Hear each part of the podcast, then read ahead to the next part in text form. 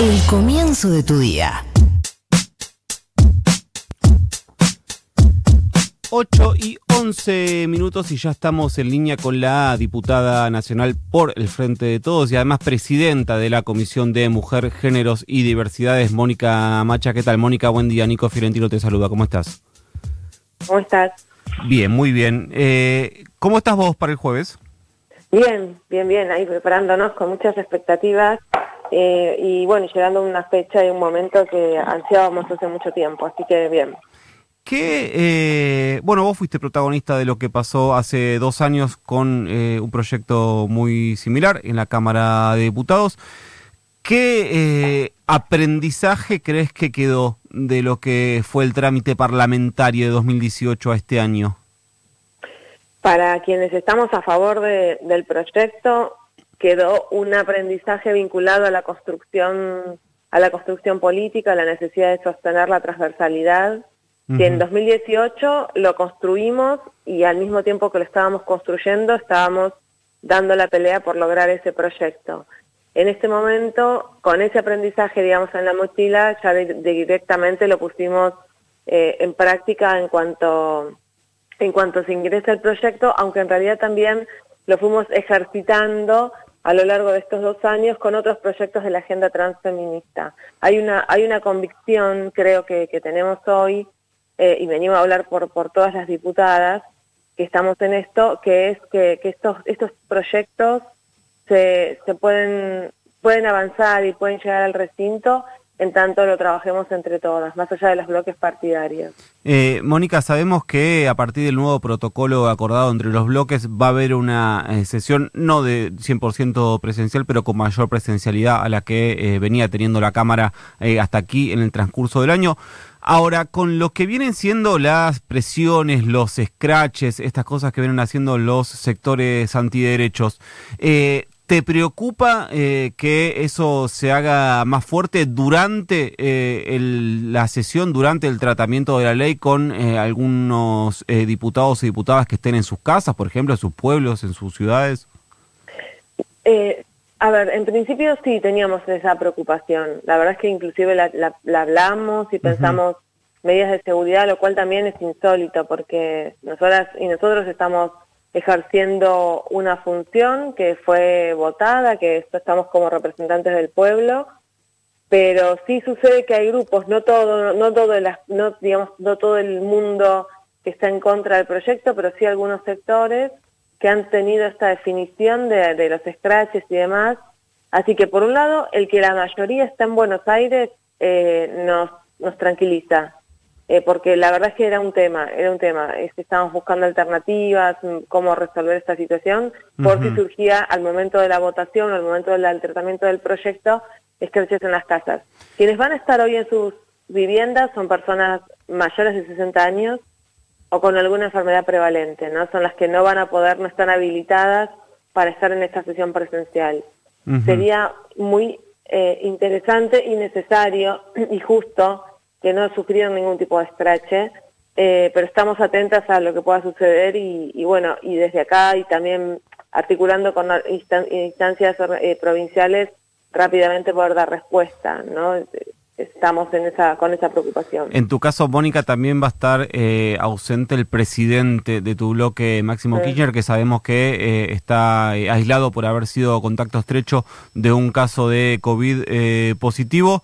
Eh, ¿Cuánto puede afectar el tratamiento, lo, lo digamos, lo, lo, que representa en términos políticos, Máximo, que la ausencia física, ¿no? Eh, decimos dentro del Congreso el día jueves.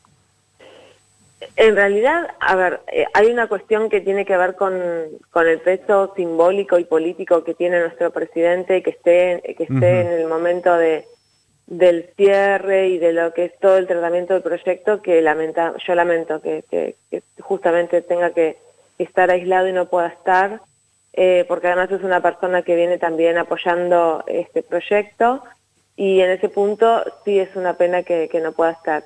El funcionamiento más, digamos, mm, más eh, típico de la sesión yo creo que, que va a estar garantizado, pero por, por supuesto que, que, su no presencia física nos deja un poco un poco debilitados frente a cualquier situación que ocurra, que no sé cuál podría ser, pero digo, ese presidente del bloque tiene un rol y un ejercicio bien, bien contundente, así que bueno, este sí es una pena que no pueda estar. ¿Se esperan eh, 30 horas de debate? ¿Es el cálculo que tenés vos? ¿Y crees que eso se va eh, a, achicar esta semana o crees que va, que va a quedar así?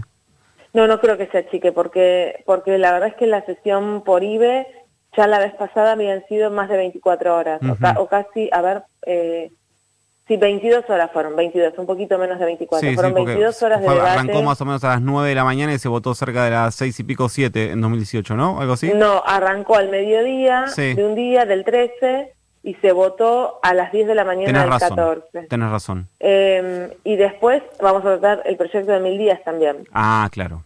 Son dos proyectos Así que sí, yo calculo que va a ser esa, esa carga horaria y hasta no me extrañaría que sea un poquito más. No quiero eh, llevarte a lo que fue eh, la discusión con la presentación de algunos expositores como eh, los que citaron diálogos del Señor Los Anillos, pero sí te quiero consultar por la posición de una diputada que parece que tiene otras responsabilidades, más allá de, la, de que también es responsabilidad, o al menos para mí debería ser responsabilidad de los diputados y diputadas lo que eh, representan los expositores que eligieron. Pero la diputada nacional del PRO, Dina Resinovsky, dijo que eh, para ella la política nunca había ayudado a la gente y sí había visto cómo había ayudado a la gente la mano de Dios. Digo, sin meternos en cuestiones eh, religiosas, ¿cómo tomás que una representante política, como lo que es en este caso una diputada nacional, tenga esa visión de la política? Eh, me parece me parece eh, contradictorio eh, y además digo ejerciendo también el rol de diputada. Porque justamente estar en una lista plantearse ser parte de un proyecto político es porque algún tipo de crédito le estás dando a la actividad. Si no es como es como muy extraño pero pero bueno eh, también entiendo que hay, que hay miradas, eh, la, la diputada Dina especialmente tiene una cuestión, una formación eh, religiosa muy muy muy preponderante y, evangélica y habría que sí y habría que ver en qué o sea no en el contexto o el contexto lo sé pero no qué, más qué otro qué cómo lo argumenta esa esa esa definición Bien. Eh, Mónica, ¿se espera, esperan movilizaciones eh, para el jueves a los alrededores del Congreso? Sí, sí, hay compañeras que están con, o sea, nosotros en principio pensábamos que no, que mejor este, puede ser una cuestión de acompañamiento por redes y demás, pero sabemos de compañeras que... Pero cómo pararlas, ¿no?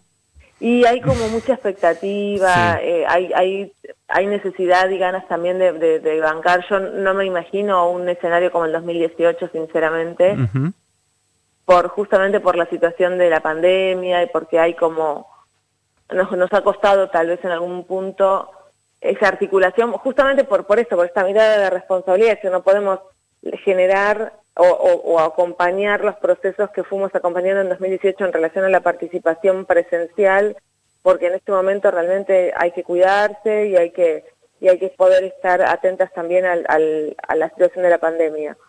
Pero sí me imagino que va a haber compañías que van a estar. Mónica, te agradecemos muchísimo el contacto. Bueno, gracias. Y, que, y que sea ley. Eh, Mónica Macha, diputada nacional por el Frente de Todos y además presidenta de la eh, Comisión de Mujeres, Diversidad y Géneros, dialogó aquí con nosotros en Ahora Dicen. Todo el mundo habla acá. Ahora Dicen. Florencia Halfon. Nicolás Fiorentino.